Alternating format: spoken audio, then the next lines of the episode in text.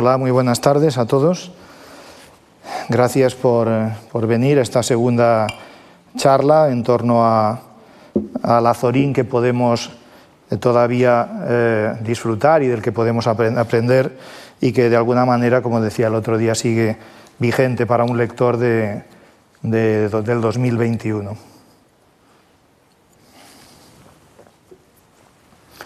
El otro día recordarán que en el último momento me referí muy brevemente a uno de los tres aspectos que desde mi punto de vista eh, son eh, plenamente actuales, vigentes eh, o perdurables hasta ahora y probablemente en el futuro respecto del ejemplo intelectual y literario que nos da Zorín. Yo me refería a aquella especie de ética del idioma, a la construcción de un estilo que esencialmente consistió en la depuración del castellano que procedía de los usos más o menos oratorios y ampulosos del siglo XIX, lo sometió a un tratamiento, yo diría casi astringente, de adelgazamiento, y construyó a Zorín un estilo, eh, diría, fibroso, eh, ceñido, eh, un, estilo que fracturó la sintaxis heredada del siglo XIX, a veces de una manera extraordinaria, hasta lograr eh, frases muy escuetas, frases que se coordinaban unas con otras y en ocasiones incluso frases puramente nominales, sin verbo. Eh, el estilo que fue definiendo Azorín en los primeros años de, del siglo XX, sobre todo, eh, en el momento en que él tiene una voluntad de construcción de una imagen pública, es un estilo absolutamente reconocible. Incluso alguien ha dicho que eh, hay una literatura eh, en español, ya no solo española, antes de Azorín y después de Azorín. Yo creo que es quizás un poco exagerado, pero es significativo que se vea así. Incluso hoy recordaba, cuando trataba de comprimir la información que el otro día quería comentar y que se quedó en el tintero junto con la que hoy quería abordar a propósito de su obra puramente novelística, recordaba que cuando eh, Jorge Luis Borges conoció a Adolfo Bioy Casares, en torno al año 30-31 en Buenos Aires, y le preguntó cuáles eran los autores al joven Bioy que le gustaban, la respuesta de Bioy Casares fue, eh, puede parecernos sorprendente. Quizás no le sorprendió tanto a Borges, que en muchos aspectos está mm, bastante próximo al, mundo de estímulos literarios e intelectuales de Azorín. Lo que le dijo Bioy Casares es, pues a mí me gusta mucho Azorín, me gusta mucho Gabriel Miro, me gusta mucho James Joyce, una, tríada eh, eh, curiosa eh, cuando menos, pero cuyo común denominador precisamente es una ética del idioma, es decir, una actitud de plena conciencia ante una herramienta de uso, el lenguaje común, el que todos utilizamos, que eh, debe embridarse, que debe domesticarse contra eh, su tendencia, como decía yo el otro día, a hacerse perezoso en sus estructuras y en su vocabulario. ¿no? Me refería yo a eso y eh, leí una declaración para terminar de, Azorín eh, en la que él se refería a, los potentados del castellano, con una expresión que a mí no me acaba de gustar mucho, lo del potentado, pero decía probablemente pensando en sí mismo. Y la quiero recordar eh, porque él insistía en que un potentado del idioma o del castellano no era aquel que posee una enorme riqueza léxica, sino aquel que ha sido capaz de configurar una prosa una expresión en prosa con el mayor número de sensaciones y con las más intensas, de modo que su concepción del estilista eh, o del potentado del idioma se desplaza de la construcción misma a los efectos que produce el uso, el uso del idioma. En todo caso, eh, él, eh, digamos que peleó, sobre todo en sus primeros años, eh, eh, forcejeando con el, con el castellano para eliminar toda la herencia retórica, toda la ampulosidad, toda la prolijidad que era propia de la prosa anterior, incluida la de los narradores inmediatamente anteriores, del realismo, la de un, Pereda, obviamente, la de una Emilia Pardo Bazán o la de, o la de Galdós. Eh, pero a esa pugna por el despojamiento del idioma, el dejarlo en los huesos, Eh, bueno, ahora recuerdo que Borges, con la mordacidad que lo caracterizaba, decía, lo dijo varias veces además, que el estilo de Azorín era un estilo de pan rayado, ¿eh? Eh, porque son como las migajitas que quedan una vez que algo sólido, como es un trozo de pan, pasa por el, por el rallador. ¿no? Bien, no, es eso, obviamente. Pero además de, ese despojamiento en el estilo, resulta muy interesante en el caso de Azorín eh, que el modo en que él se dirige a la realidad para trasladarla a las palabras, para decirla en prosa, el modo en que se dirige es el, eh, modo de un pintor. Parece estar observando eh, cómo se representa la luz y las formas, eh, cómo se, más que cómo se representa, cómo se le presenta a un observador la realidad en sus luces y en sus sombras. Bueno, de hecho, Torrente Ballester alguna vez dijo que tenía ojos de pintor, que los ojos con los que miraba la realidad eh, no eran de escritor, sino de pintor. En todo caso, hay una, eh, en, en Nazorina hay una pasión, yo diría, denotativa por llamar a las cosas de manera inequívoca, con el término preciso, pero como en tantas cosas en Azorina hay elementos eh, paradójicos, esa pasión denotativa por etiquetar el mundo de los objetos con etiquetas precisas, eh, insustituibles, produce, es un efecto semántico curioso, esa denotación produce un conjunto de eh, efectos de sugestión o de connotaciones en la sucesión de las eh, formulaciones sintácticas que encontramos, es decir, en el fluir de su prosa. Hay un constante flujo de suscitaciones, eh, connotativas, de emociones, de imágenes que se desprenden de esa denotación eh, obsesiva. Bien, este estilo en el que no me quiero eh, entretener más, lo encontramos prácticamente en toda su obra desde 1900-1901. En la obra narrativa, obviamente, luego hablo de ella, en la obra periodística, hay que, quizás no hice el otro día hincapié de manera eh, justa en que Azorín, ante todo, para los lectores de 1900, 1905, era un periodista. Azorín era un periodista, no era un dramaturgo, había escrito algo de teatro ya por entonces, o un novelista, sino un periodista. Lo fue toda su vida. Eh, el otro día yo mencionaba el último libro de Azorín de 1960, pero Azorín siguió escribiendo artículos para la prensa a sus 90 eh, años a sus 90 y algún años. Su último artículo creo que es del, 90, perdón, del 65 y él había eh, nacido, como les dije, en el 73. Azorín fue un periodista que dejó eh, eh, en su bagaje de producción miles de artículos de periódico, muchos de los cuales acabaron siendo reunidos en haces en haces o gavillas, digamos, coherentes en libros como Los pueblos que mencionábamos el otro día y tantos otros. Pero muchos de esos artículos, que luego se han ido recogiendo después de la muerte de Azorín en el 67, muchos siguen todavía en las hemerotecas. La obra de Azorín no está, si queremos entender por obra todo cuanto salió de su cabeza y de su pluma, no está recogida. ¿eh? Pues bien, este, eh, este estilo tan eh, deliberadamente definido por Azorín lo encontramos obviamente también, no solo en la obra narrativa y periodística, sino también en la obra más estrictamente ensayística. Y a esta no me puedo referir eh, por extenso, el otro día yo mencioné los pueblos y también Castilla como dos de las piezas clave en su producción, pero quiero eh, recordar hoy un librito que es una pequeña joya, casi siempre se ha recordado como tal, pero yo no estoy seguro de que sea un librito de los todavía leídos de él. Es un libro muy breve de 1916, posterior, por lo tanto, a la tetralogía en la que él revisa los valores literarios de la tradición española. Se tituló Un pueblecito Río Frío de Ávila.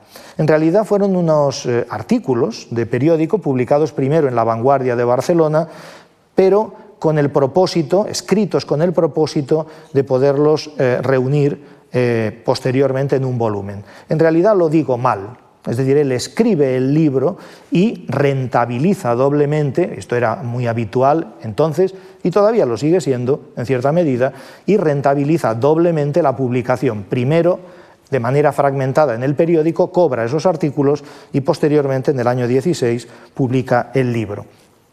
Este, eh, este librito, eh, que pasa por ser un, ensayo casi de estética, en realidad está revestido de, imaginación o de ficción. Se nos presenta en él un, y lo menciono precisamente porque contiene, justifico ya de entrada, contiene un capítulo titulado Teoría del Estilo, donde eh, condensa algunas de las ideas que tiene sobre las eh, pautas o, marcas que tienen que orientar el estilo plausible o el estilo adecuado.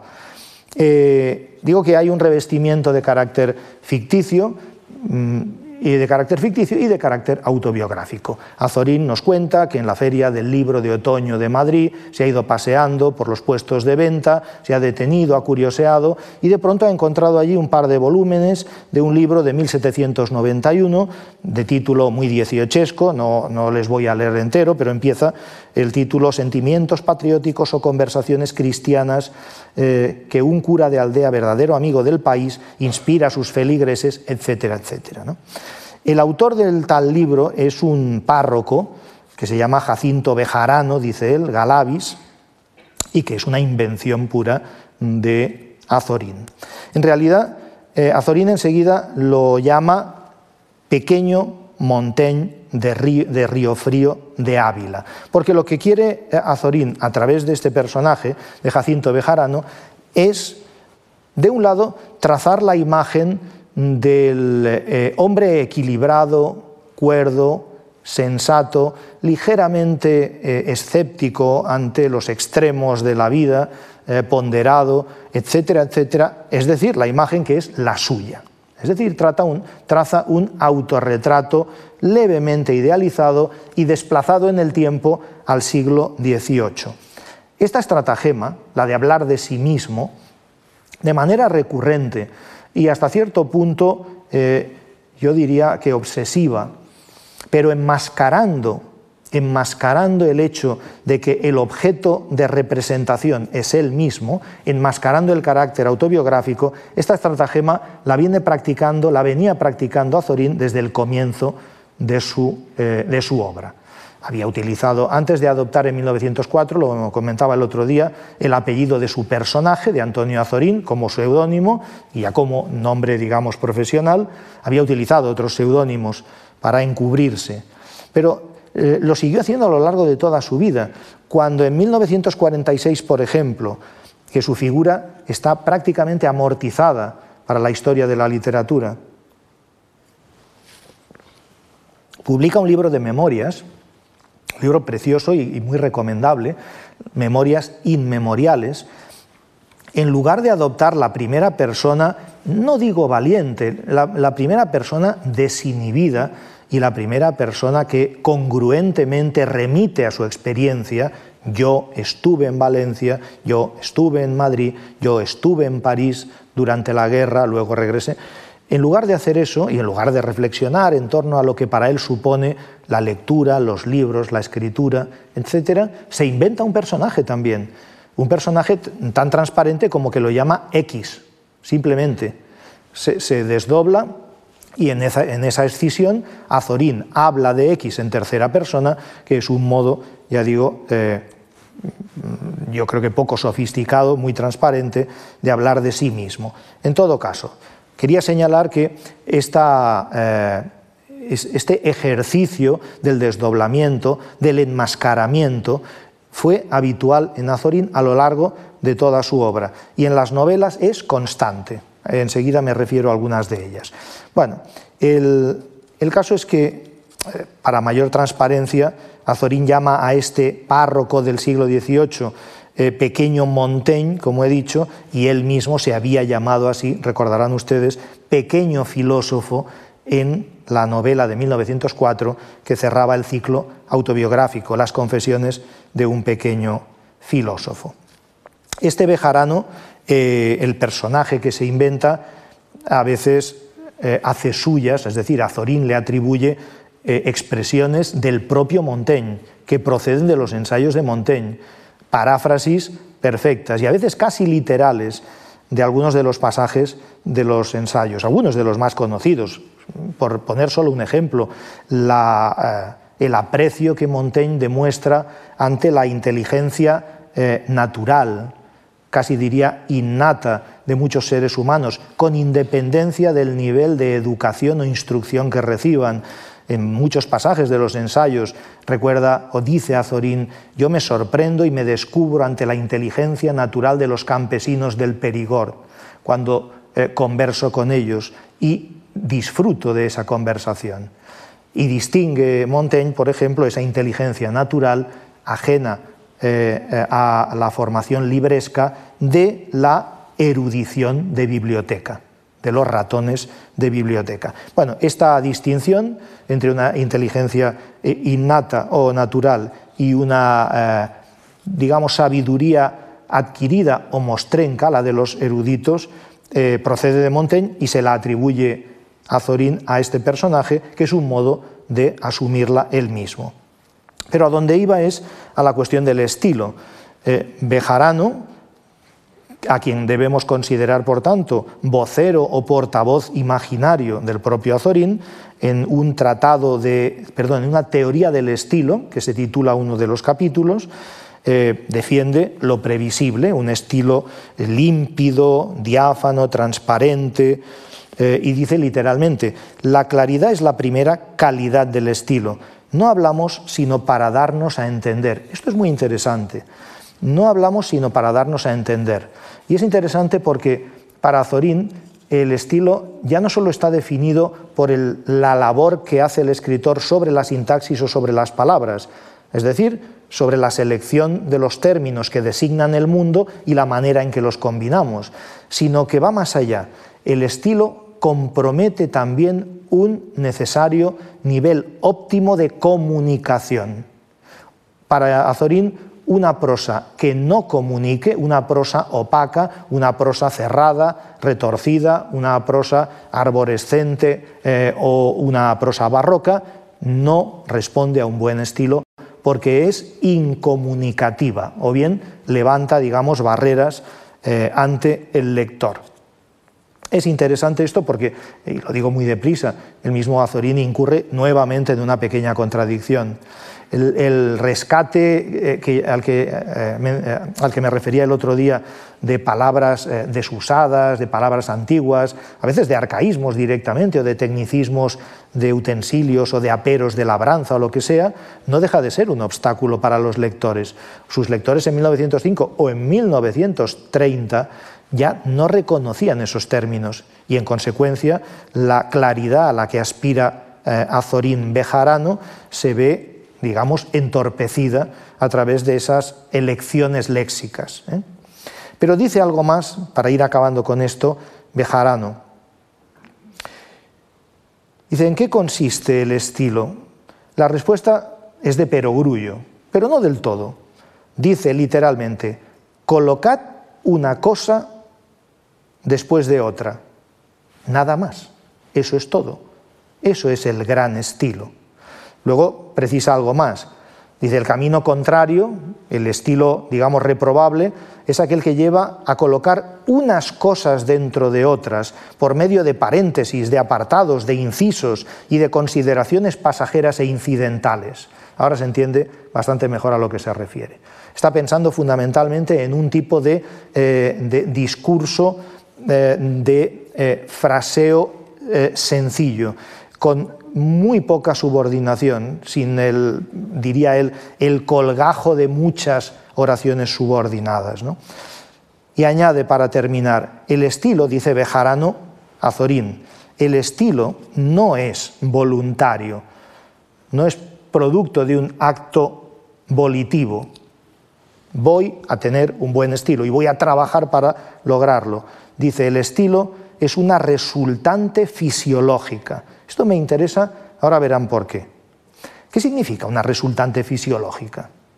Lo que quiere decir, no me, extiendo mucho, eh, no sigo sus palabras porque nos llevaría más lejos, lo que quiere decir es que el estilo es una proyección de la estructura del pensamiento del escritor. Si el pensamiento es el resultado de la fisiología del cerebro y el pensamiento se desarrolla de una manera ordenada, coherente, idea obsesiva también a lo largo de los años de Azorín, la necesidad de la coherencia, del orden.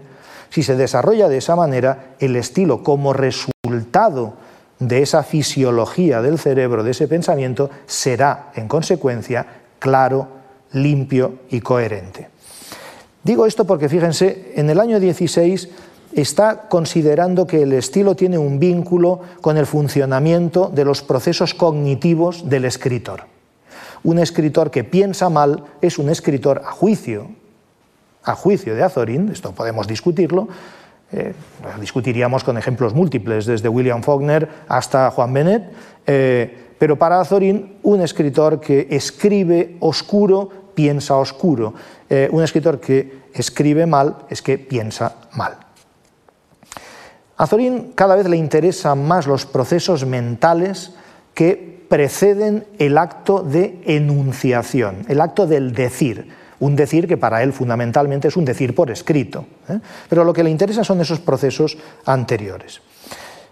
Pero antes de seguir esta línea que nos va a llevar a las novelas, eh, quiero continuar, quiero dejar este ensayito precioso, un pueblecito de, Río Frío de Ávila, y quiero irme a, un par de ejemplos de la obra ensayística. Quiero recuperar los pueblos y también Castilla. Pero de los pueblos no me interesa tanto eh, los textos que aparecieron publicados en 1905, donde podemos ver un método de eh, acceso a la realidad externa y de conversión de la realidad externa en texto, y, ese método implica una manera nueva de mirar el mundo, una manera nueva de observar las cosas, eh, casi diría una eh, manera que trata de penetrar metafísicamente en los objetos a través de su fisicidad. Las descripciones de Azorín son descripciones muy materiales, pero siempre se desprende de ellas y a eso me refería yo antes cuando hablaba del halo de connotaciones, siempre se desprende una especie de estilete que atraviesa el objeto y parece aspirar a ir más allá de la mera, eh, digamos, presencia eh, objetual de la cosa. ¿eh? Ese modo nuevo de mirar los objetos, digamos, humildes, el mundo en su humilde presenticidad, si se puede llamar así, de lo que se nos presenta de manera inmediata, caracteriza el modo en que va a eh, describir y a reflexionar sobre el entorno de esos pueblos españoles, eh, Azorín, en este, en este libro y en la obra posterior. Y eso justifica, añado eh, una cosa importante, y es que cuando Azorín se detiene en un en un objeto eh, familiar, en un objeto insignificante y baladí. Casi siempre, esto lo vamos a encontrar en la novela también, es una constante, casi siempre parece acercarse con la actitud suspicaz, digámoslo así, de que ese objeto en realidad está cifrado. Es una cifra que esconde algo así como un mensaje trascendente, que trasciende su materialidad. ¿Y a dónde trasciende? Podemos preguntarnos. Es decir, ¿qué me, dice a mí, eh, en fin, una, eh, una aceitera, por ejemplo, o un candelabro, o una tabla lisa de pino que aparecen constantemente en su obra, las tablas, las mesas limpias de pino sobre las que hay cuartillas y sus personajes y él mismo están escribiendo, casi siempre mirando a través de una ventana el, cielo o los tejados rojizos, probablemente en su memoria de, Monóvar. ¿Qué es lo, ¿Cuál es la trascendencia? ¿Qué es lo que aparece cifrado? Y ahí sí que lo que aparece cifrado es, una, eh, es, una, es un convencimiento, digamos, casi iba a decir una fe de, Azorín, eh, la fe en que existe un misterio, un misterio hondo, profundo, que escapa a la percepción de nuestros sentidos. Nuestros sentidos son sentidos eh, absolutamente limitados, tan limitados que ni siquiera alcanzan la capacidad de percibir las cosas que pueden tener algunos animales, esto lo pone él por escrito, eh, y limitados a eso somos incapaces de eh, columbrar, de intuir, de divisar, de eh, acercarnos a la, y aquí él utiliza múltiples expresiones figuradas, el alma del universo de las cosas, el misterio de la creación o de lo existente, etcétera, etcétera. Los objetos humildes que aparecen descritos repetidamente en su obra están trabajados por su parte, y esto es de, tradición simbolista. ¿eh? Eh, de hecho, el Azorín, como todos los escritores del fin de siglo, tiene una educación estética fundamentalmente simbolista. Dentro del decadentismo europeo de finales del XIX, fundamentalmente por lo que hace a la doctrina, eh, fundamentalmente simbolista, pues como Antonio Machado, por ejemplo. Los objetos son como canales o pasadizos, yo los llamaría pasadizos metafísicos, como si a través de ellos pudiéramos alcanzar alguna forma, digamos, de significación trascendente, eh, a la que él algunas veces se refiere como la armonía secreta del universo. ¿eh? Bien, retengamos esta idea porque luego va, la va a aparecer muchos años después, de hecho, en, en su obra narrativa, porque como he dicho, es una fe a la que, él no va a perder, ¿eh? la de esa trascendencia de las cosas humildes. Por cierto, y dicho muy deprisa, porque tampoco quiero quedarme sin tiempo, eh, en esta percepción del mundo de las cosas inmediatas como una suerte de eh, sombras platónicas que reflejan una verdad que se nos escapa y a la que nunca vamos a poder acceder, más que a través de la abstracción intelectual, no está solo en la Europa de su tiempo. ¿eh? Eh, muchas veces eh, cuando he vuelto a este Azorín he recordado un cuento maravilloso de Hugo von Hofmannsthal, del escritor austríaco de 1900-1901, que seguramente conocerán muchos de ustedes, que es La carta de Lord Chandos. La carta de Lord Chandos es un cuento en el que Hofmannsthal imagina un personaje a comienzos del siglo XVII y, eso también emparenta el tratamiento del pasado con, con eh, es discípulo de Francis Bacon, del pensador y ensayista inglés, y le escribe, es una carta, le escribe el personaje, de Lord Chandos, a su maestro Bacon para decirle que renuncia a la actividad intelectual y fundamentalmente que arroja la toalla y eh, desiste de su vocación literaria. La razón que da son muchas, es muy interesante, de hecho, yo creo que es uno de los grandes textos que abre la modernidad eh, europea eh, en muchos sentidos. Fundamentalmente le dice que las cosas, la razón por la que no puede eh, seguir intentando ser escritor, es que de pronto las cosas humildes de su casa, de su granja, los animales de la granja, los objetos de la casa, los más humildes, una jarra, un jarrón, una vela, todo se le aparece con un nivel de complejidad y de plenitud tan extraordinariamente alto que se siente incapaz de traducir en palabras esas constantes epifanías. Son como revelaciones de una armonía de lo existente que está más allá de lo que eh, el personaje de Hofmannsthal puede suponer. Exactamente es el mismo sentimiento que encontramos en este, en este azorín del que estoy hablando. Pero de, este libro de los pueblos, me interesa, como después de los libros en los que revisa la tradición literaria española, me interesa un texto que podríamos llamar periférico, que no se incluyó en el, libro. De hecho, apareció en febrero de 1905, había salido a la venta los pueblos, y Azorín publica en el diario España, un artículo que tituló Confesión de un autor. Este, eh, digamos, el género artículo en el que el autor revela las claves interpretativas de un libro recién publicado eh, estuvo de moda en los años 10 y 20 y hasta la guerra prácticamente. ¿eh? Muchos autores aceptaban escribir sobre un libro recién publicado.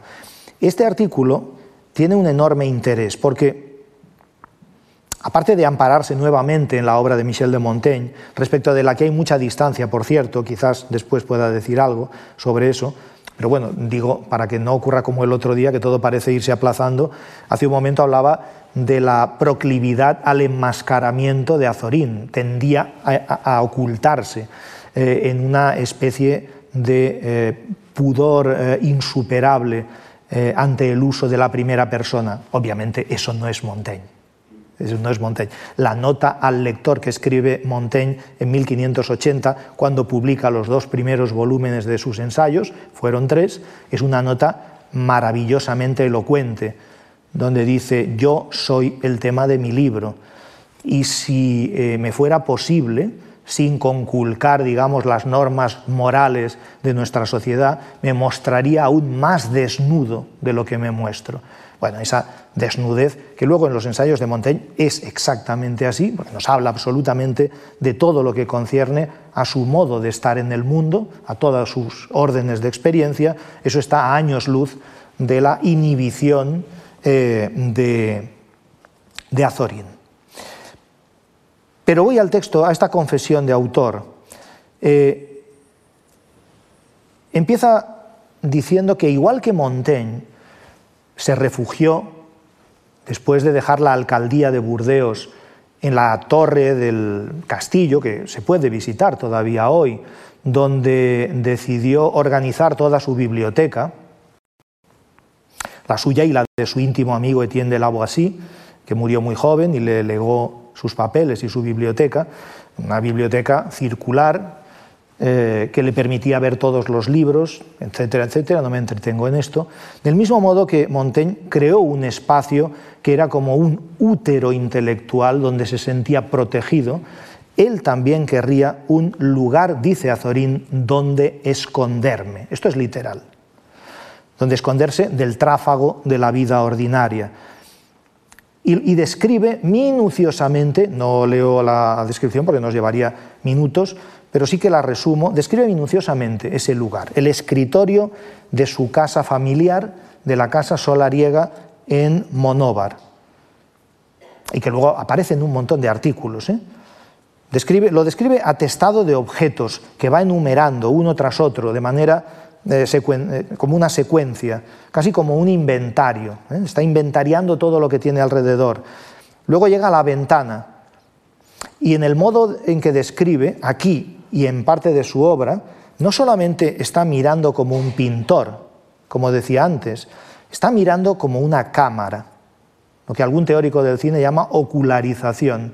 En realidad está moviendo la cámara. Y este, estos movimientos de cámara, esta mirada, que se desplaza, eh, son constantes en su obra y en la obra narrativa son muy productivos. De hecho, en los años eh, en que los jóvenes lo recuperan, los jóvenes vanguardistas, año 28, 29, 30, lo recuperan, muchos de ellos, por ejemplo Antonio Espina, subraya eh, el carácter magistral del uso de las técnicas cinematográficas extrapoladas al texto narrativo, traspasadas al texto narrativo. Este textito que estoy leyendo es del 5. Por lo tanto, digamos que cine, mucho cine, no ha visto todavía Azorín. Y en consecuencia, este modo de observar, desplazando la mirada, eh, es consustancial a su manera de mirar y de escribir. El caso es que después de ver todos los objetos de la habitación, va a la ventana que tiene al lado, mira a través de la ventana, ve los tejados del pueblo, su descripción es muy minuciosa. ¿eh? Sigue moviendo la mirada a lo lejos, cuando se acaban los tejados del pueblo de Monóvar, ve unos eucaliptos, tras los eucaliptos ve las montañas, por encima de las montañas los sembrados y los senderos blancos que los cruzan y en lo alto las rocas peladas antes del diáfano cielo de añil intenso. Este movimiento descriptivo que acabo yo de resumir muy torpemente, que va del interior al exterior, de lo próximo a lo lejano, de la tierra al cielo. Es como un traveling simbólico, absolutamente, y digo simbólico porque obviamente es un movimiento que va de su humilde gesto de intentar escribir en las cuartillas blancas sobre el tablero de su mesa al cielo que representa la eh, inabarcable, inconmensurable belleza de lo creado. ¿eh? Y dice así en ese texto, en, ese, en esa confesión de un autor, leo muy brevemente, dice, todo tiene su valor estético y psicológico. Los conciertos diminutos de las cosas son tan interesantes para el psicólogo y para el artista como las grandes síntesis universales. Los conciertos diminutos de las cosas, el acuerdo entre las cosas una junto a otra. Hay ya, dice, una nueva belleza, un nuevo arte en lo pequeño, en los detalles insignificantes, en lo ordinario, en lo prosaico. Y añade, los tópicos abstractos y épicos eh, ya no nos dicen nada. Aquí se está apoyando, por cierto, en la lectura que ha hecho de un filósofo norteamericano, de William James, el padre del pragmatismo, pero esto es una nota al margen. ¿eh? Y acaba el parrafito que me interesaba de esta manera. Dice, ya no se puede hablar con enfáticas generalidades del campo, de la naturaleza, del amor, de los hombres, o sea, de cualquier cosa. Necesitamos hechos microscópicos que sean reveladores de la vida. Fíjense, reveladores de la vida, es exactamente lo que decía, esos pasadizos eh, eh, metafísicos, es decir, canales que nos revelen otras cosas, que sean reveladores de la vida y que ensamblados armónicamente, con simplicidad, con claridad, nos muestren la fuerza misteriosa del universo. Bien, el texto es un poco más largo, me detengo ahí, pero yo creo que es lo bastante declarativo, lo bastante elocuente, como para que entiendan lo que antes trataba eh, yo de, explicar. Bien, hay un, en el segundo libro al que el otro día me refería, en Castilla, hay un tema central, que es la que recorre todo el libro, del año 12. Este es un libro profundamente melancólico, decía Ortega, que era un libro hermosamente triste, y es que realmente es un libro empañado de tristeza.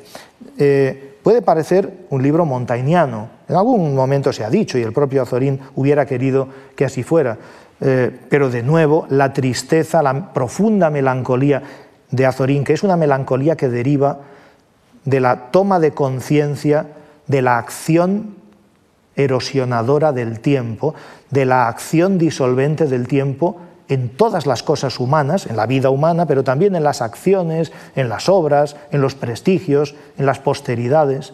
Es decir, la constatación de que el tiempo es una muela que se mueve lentamente, imparablemente, y todo lo va reduciendo, todo lo va triturando y lo va deshaciendo. Eso engendra en, en Azorín desde muy pronto un sentimiento de profunda melancolía que no está en Montaigne que no está en Montaigne. Eh, hago este subrayado porque eh, sería muy fácil, se ha hecho muchas veces, afirmar que Azorín es el Montaigne español, que Azorín asimila, eh, incorpora a su cosmovisión y a su escritura el espíritu y casi la letra de Montaigne. No es del todo exacto, en buena medida sí, pero Montaigne fue un hedonista. Naturalmente, Montaigne es un, es un humanista, o si quieren, un pensador un intérprete del mundo y de la vida humana que pasa por distintos momentos, pero fundamentalmente el sustrato de Montaigne es el de un vitalista, alguien que sabe que disponiendo de unos eh, años de vida debe exprimirlos. Es prácticamente su obligación moral ser feliz y no puede complacerse en la tristeza. De hecho, hay un ensayo de Montaigne sobre la tristeza donde prácticamente Montaigne dice, eh, alejad de mí ese sentimiento. ¿eh? La tristeza es lo que se desprende de Castilla, cuyo tema central es exactamente el que acabo de decir, ¿eh? esa acción demoledora, trituradora, disolvente del, tiempo. Y eso no obsta, eh, eso no es obstáculo alguno para que algunos de los eh, capítulos de Castilla sean o figuren entre los textos más hermosos, más logrados de Azorín. Probablemente son los que eh, todos, eh, todos, o la mayor parte de ustedes recordarán. Eh, las nubes, que es una maravillosa recreación a la vez del sueño o pesadilla para un Borges sería una pesadilla del eterno retorno de todas las cosas, de la repetición cíclica de todo lo que ha existido y seguirá existiendo, y a la vez es una recreación de la Celestina. Recordarán que eh, Azorín imagina a un Calisto y Melibea muchos años después de la acción que tiene lugar en la tragicomedia, eh, felizmente casados. Melibea y Calisto han formado un matrimonio, han tenido una hija, Alisa, que ahora ya es una, una chica adolescente, que está en el jardín familiar y de pronto entra un mozalbete, igual que ocurre en la obra de Rojas, igual que Calisto había entrado siguiendo un halcón en el jardín de Melibea, y de pronto el mancebo y Alisa se miran y a la vez cuando ellos se miran, se miran eh, Calisto y Melibea con melancolía. No tiene que decir más eh, Azorín, lo entendemos. Esos Calisto y Melibea se están recordando a sí mismos y están tomando conciencia repentina, súbita, del dolor del paso del tiempo. Eh, alguno de los textos de, ya digo, de Castilla, Una ciudad y un balcón, por ejemplo. Una ciudad y un balcón es un texto que, si quieren ustedes, se lee en un rato, pueden leer eh, hoy o mañana o pasado, yo se lo recomiendo. Es un ejercicio literario maravilloso de traveling geográfico, es decir, de movimiento, de, de foco narrativo en una ciudad, se va moviendo hasta llegar a un balcón concreto, pero también de traveling cronológico o temporal o histórico, porque Azorín elige tres momentos históricos en la misma ciudad para mover la cámara hacia el mismo balcón. Y a lo largo de la historia, en esos tres momentos, nos muestra al final, podríamos decir en el plano final, a un personaje que está asomado, a un caballero que está asomado al balcón con la misma actitud, que es una actitud simbólica para Azorín, es la del contemplativo, es la del melancólico, es la del pensador, con la mejilla apoyada eh, en la mano, ¿eh? con la mano apoyada en la mejilla. Es una, además, esta es una actitud que se repite innumerables veces en cuentos, en novelas y en algunos ensayos de Azorín.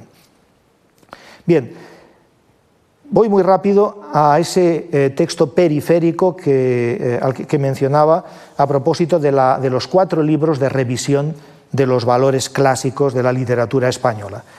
El texto, de nuevo, viene a ser algo así como una teoría o una poética de lo que Azorín entiende en 1912, 13, 14, 15, son los años que dedica a esa construcción de una, eh, de una especie de nuevo patrimonio. No me gusta en este caso la eh, nueva, eh, digamos, tradición literaria patriótica o nacional con unos valores distintos subrayados por él, como la búsqueda del equilibrio, lo digo muy deprisa, para este Azorín lo que caracteriza la cultura española y en particular la cultura literaria española es el esfuerzo, muchas veces logrado desde su punto de vista, discutible también, el esfuerzo logrado por conciliar el impulso idealista, el impulso utópico, Don Quijote, con el principio de realidad o de materialidad del mundo, incluso a veces con el practicismo, que no deja de ser lo que él, lo que él hace en su, en su obra es decir, un principio de materialidad visual que traslada a un orden ideal eh, el significado que él quiere eh, consignar o registrar en la obra. Bien, eh, este, estos cuatro libros se completan en 1915 y entonces el primero de ellos, Lecturas Españolas, eh, le proponen hacer una segunda edición para que aparezca en París y se le sugiere que haga un prólogo para los lectores de esta segunda edición. Y ese es el texto que me interesa. El prólogo a lecturas españolas escrito para la edición parisina de 1915, que apareció en España, solo se pudo leer en 1920, cuando aquí apareció la segunda edición de lecturas españolas y entonces antepuso este prólogo al que me voy a referir. El texto, que tituló Nuevo Prefacio, es muy conocido sobre todo porque en él define lo que para él es un clásico. Lo que ocurre es que hay algunas consideraciones suyas que es justo que recordemos, porque son de una extrema originalidad y muy pocas veces se le ha reconocido. Una extrema originalidad que apunta hacia la obra, mm, en fin, de, eh, ya no solo de Borges, evidentemente, del Pierre Menard de Borges, sino incluso hacia una corriente de análisis cultural de los textos del pasado, que es la que conocemos como estética de la recepción o hermenéutica de la recepción de Hans Robert Jauss. Dice, eh, dice eh, Azorín, no me extiendo mucho, que un autor clásico, esta es la definición conocida, un autor clásico es un reflejo de nuestra sensibilidad moderna. La paradoja, dice, tiene su explicación. Un autor clásico no será nada, es decir, no será clásico, si no refleja nuestra sensibilidad. Nos vemos en los clásicos a nosotros mismos, como si fueran espejos. De manera que en un clásico nos vemos, es decir, vemos lo que aportamos. El clásico nos permite leernos a nosotros mismos. Esto mismo que estoy diciendo, glosando a Azorín, es lo que eh, dijo un comparatista célebre, eh, fallecido no hace mucho tiempo, George Steiner, en su autobiografía preciosa titulada Errata, cuando Steiner intenta explicar cómo él descubre los clásicos de la música, los clásicos de la pintura, los clásicos del pensamiento o los clásicos de la literatura, intenta definir qué es un clásico, qué había sido para él, y la definición es exactamente esta. Obviamente no cita a Azorín, aunque es probable que lo conociera. Azorín dice, por eso los clásicos evolucionan, evolucionan según cambia y evoluciona la sensibilidad de las generaciones, de lo cual se desprende que no esta formulación es de él, no han escrito las obras clásicas sus autores, las va escribiendo la posteridad. La idea es eh, enormemente original. La sucesión de generaciones, es decir, los lectores, somos los que escribimos en cada generación a los autores clásicos, que es tanto como decir lo que eh, comentaba yo al comienzo de mi charla el martes, es tanto como responder a la pregunta, ¿qué conversación me propones? Si se le pregunta a un texto clásico, ¿de qué me hablas? ¿Cómo puedo yo enriquecerme eh, vital, moral, cognitivamente, si te leo? ¿eh? el planteamiento de Azorín eh, me parece que está, está muy claro. Si me traslado muy, muy rápidamente a sus novelas, que era el tercer sector que señalaba el otro día eh, como uno de los que mantiene su vigencia.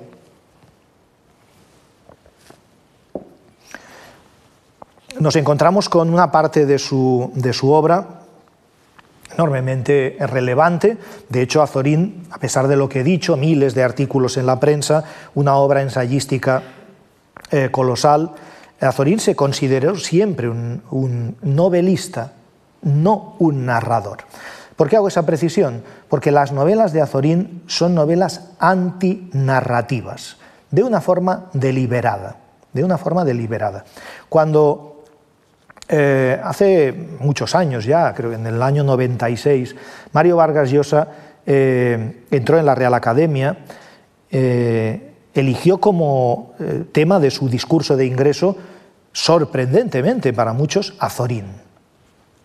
Hizo un discurso eh, magistral eh, que les recomiendo, pero les recomiendo que se fijen en las reticencias que trata de disimular, sin conseguirlo, Mario Vargas Llosa a la hora de elogiar las novelas de Azorín. Elogia al estilista, elogia al constructor del idioma, elogia al autor de los pueblos o de Castilla o al lector de la tradición eh, que cambia el, eh, el, ángulo de la brújula desde el que incidimos en los clásicos. Son muchas cosas, pero eh, Vargas Llosa no puede elogiar un tipo de novela que obviamente para él no cumple el primero de los cometidos de una novela. Y digo obviamente para él porque Vargas Llosa, saben ustedes que es probablemente el más narrativo de los escritores surgidos en los años 60 en Latinoamérica, casi diría más que el propio, eh, el propio Gabriel García Márquez. Las novelas de Azorín no son novelas que cuenten historias. Eh, lo dijo expresamente él en artículos que ahora no, no puedo comentar.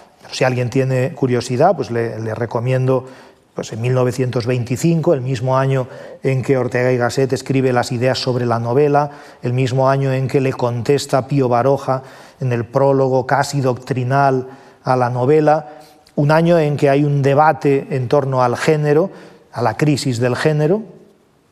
Ha acabado de publicarse la obra completa, La Recherche eh, de, Marcel Proust, la En busca del tiempo perdido. Eh, se ha publicado hacía muy poco, tres años, dos, tres años, el Ulises de Joyce, que nadie había leído pero del que todo el mundo hablaba. Ese mismo año, en el 25, aparece una novela que deslumbra a Zorín, de André Gide, eh, Le Faux Monnayer, los monederos falsos, donde hay un juego entre realidad y ficción y representación del acto de escribir que a él le interesaba. y, ese, eh, y ese mismo año él participa, digamos, en el debate en torno a, la, novela. Eh, la novela que le interesa a Zorín es una novela exploratoria, es una novela indagatoria, es una novela experimental y lo es casi desde el principio. los primeros cuatro eh, ensayos novelescos, vamos a llamarlos así, y digo ensayos porque son exploraciones en el terreno de un género que él va a desbordar absolutamente, Azorín desborda el género novela eh, yendo a los territorios colindantes hacia la poesía, hacia lo poemático, lo desborda yendo hacia el terreno de la reflexión, de lo ensayístico, lo desborda en todos los, órdenes.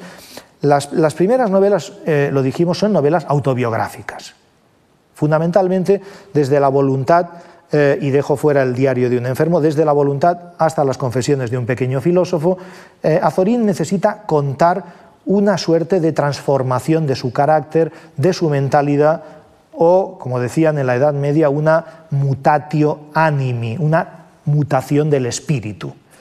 Y es que aquel joven rebelde, levantisco, eh, de profundas convicciones nihilistas y anarquistas, se ha convertido en un señor o en un joven de orden eh, que está dispuesto a defender públicamente, como lo va a hacer durante muchos años, una posición conservadora.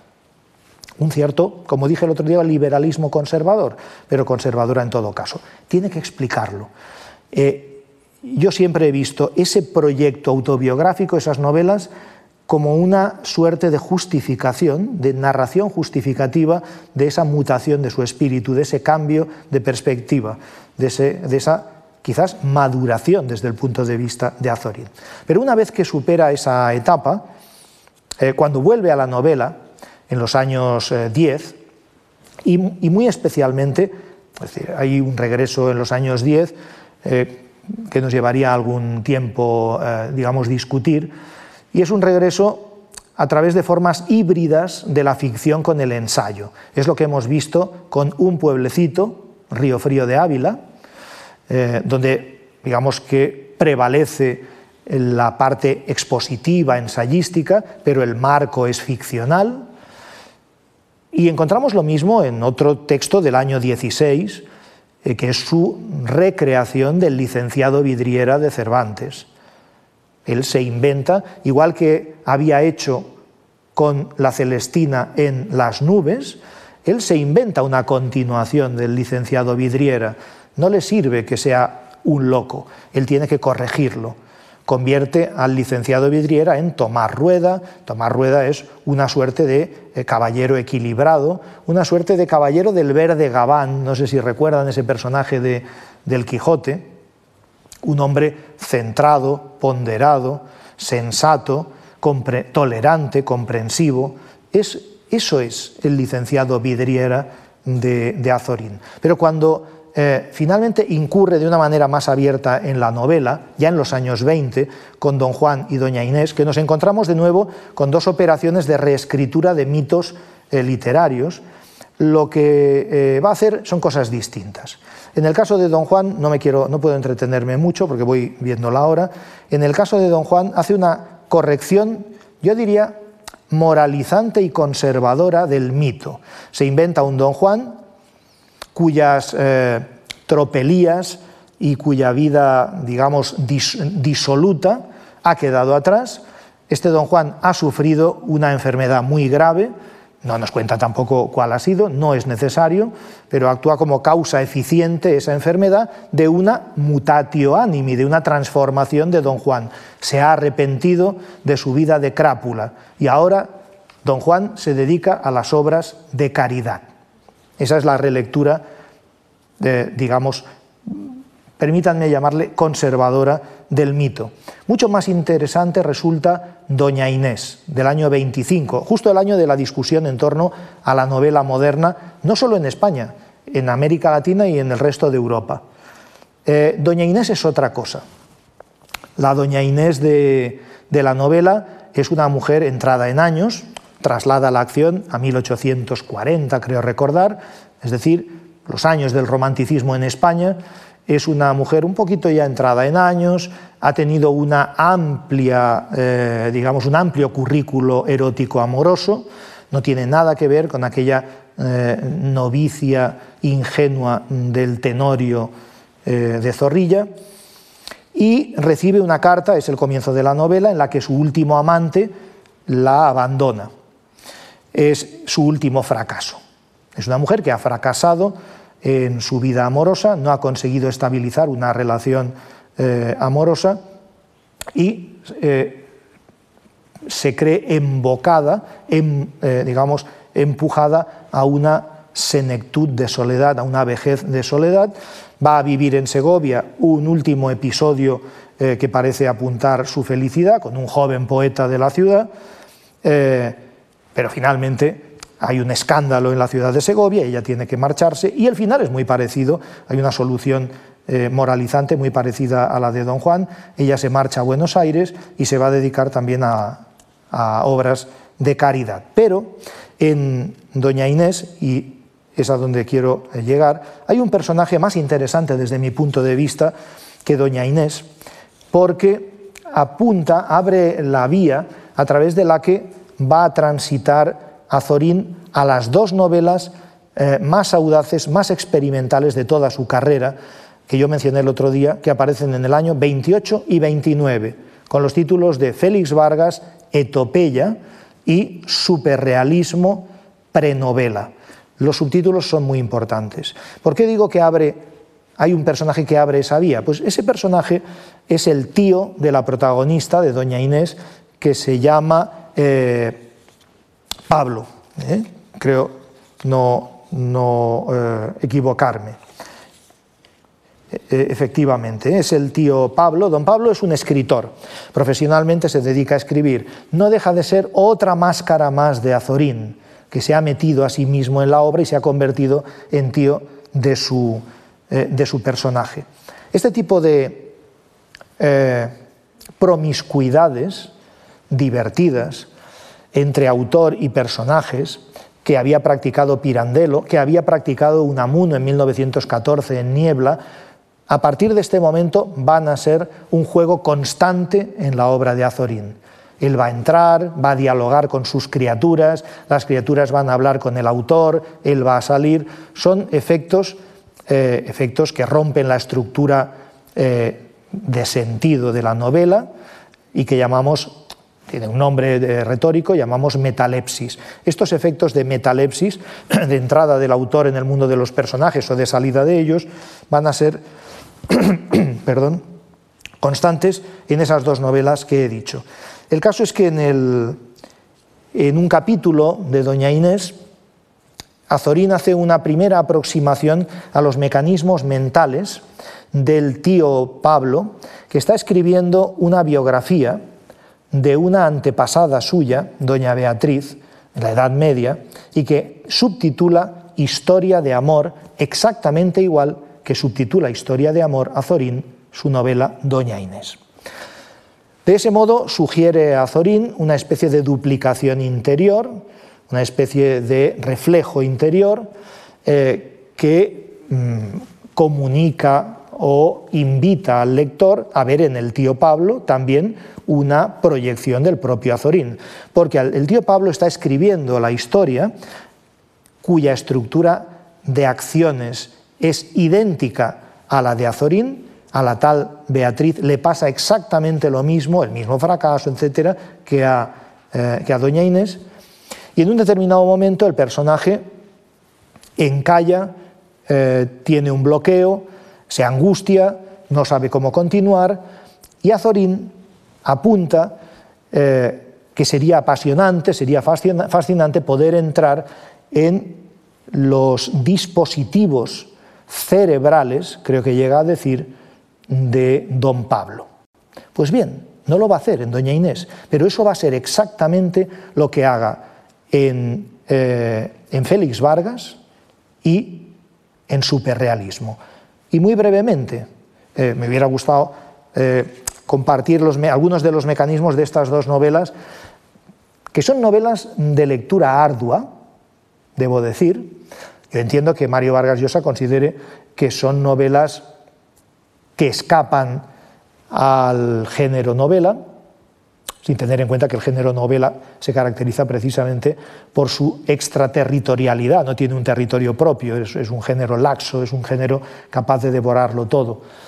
Eh, pero son novelas, a pesar de su carácter no narrativo o no obviamente narrativo, son novelas fascinantes como exploraciones en ese territorio. Un territorio que es el de la mente del escritor, la mente del creador.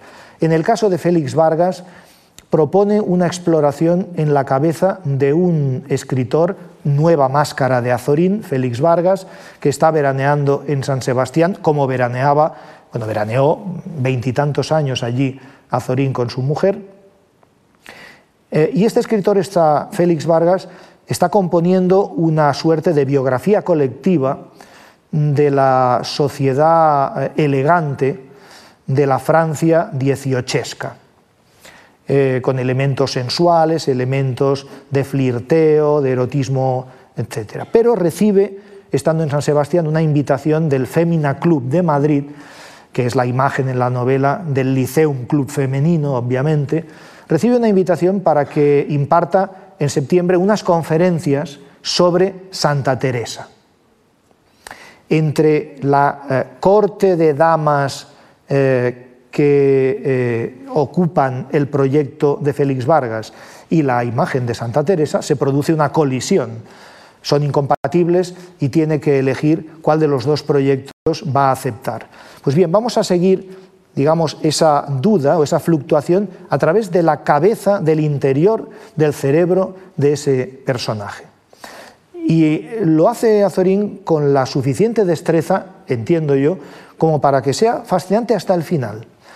En superrealismo, sin embargo, eh, la cabeza dentro de la que inyecta o introduce una especie de sonda que capta el fluir del pensamiento es la suya propia. De ahí que titule el libro Prenovela.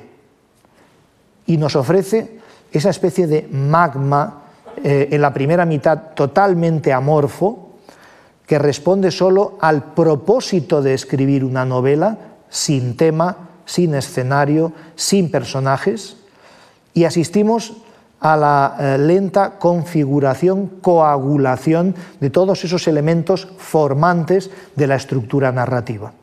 Hasta que finalmente, hacia la mitad de la novela, y por mecanismos que ya es muy tarde, no quiero extenderme, eh, no podemos explicar, va adquiriendo forma, una forma que vuelve a ser, desde mi punto de vista, eh, en la que vuelve a aflorar el Azorín quizás más conservador, más apegado a formas de tradicionalismo cultural.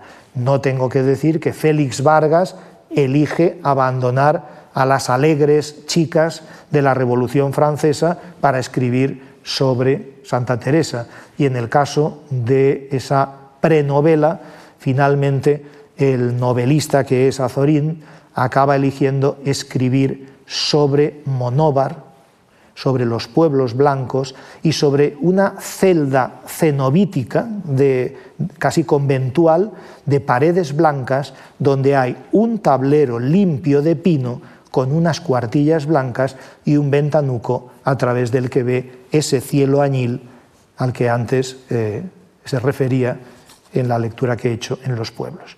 Bien, no puedo extenderme más, eh, espero que haya eh, sido de su interés. Muchas gracias.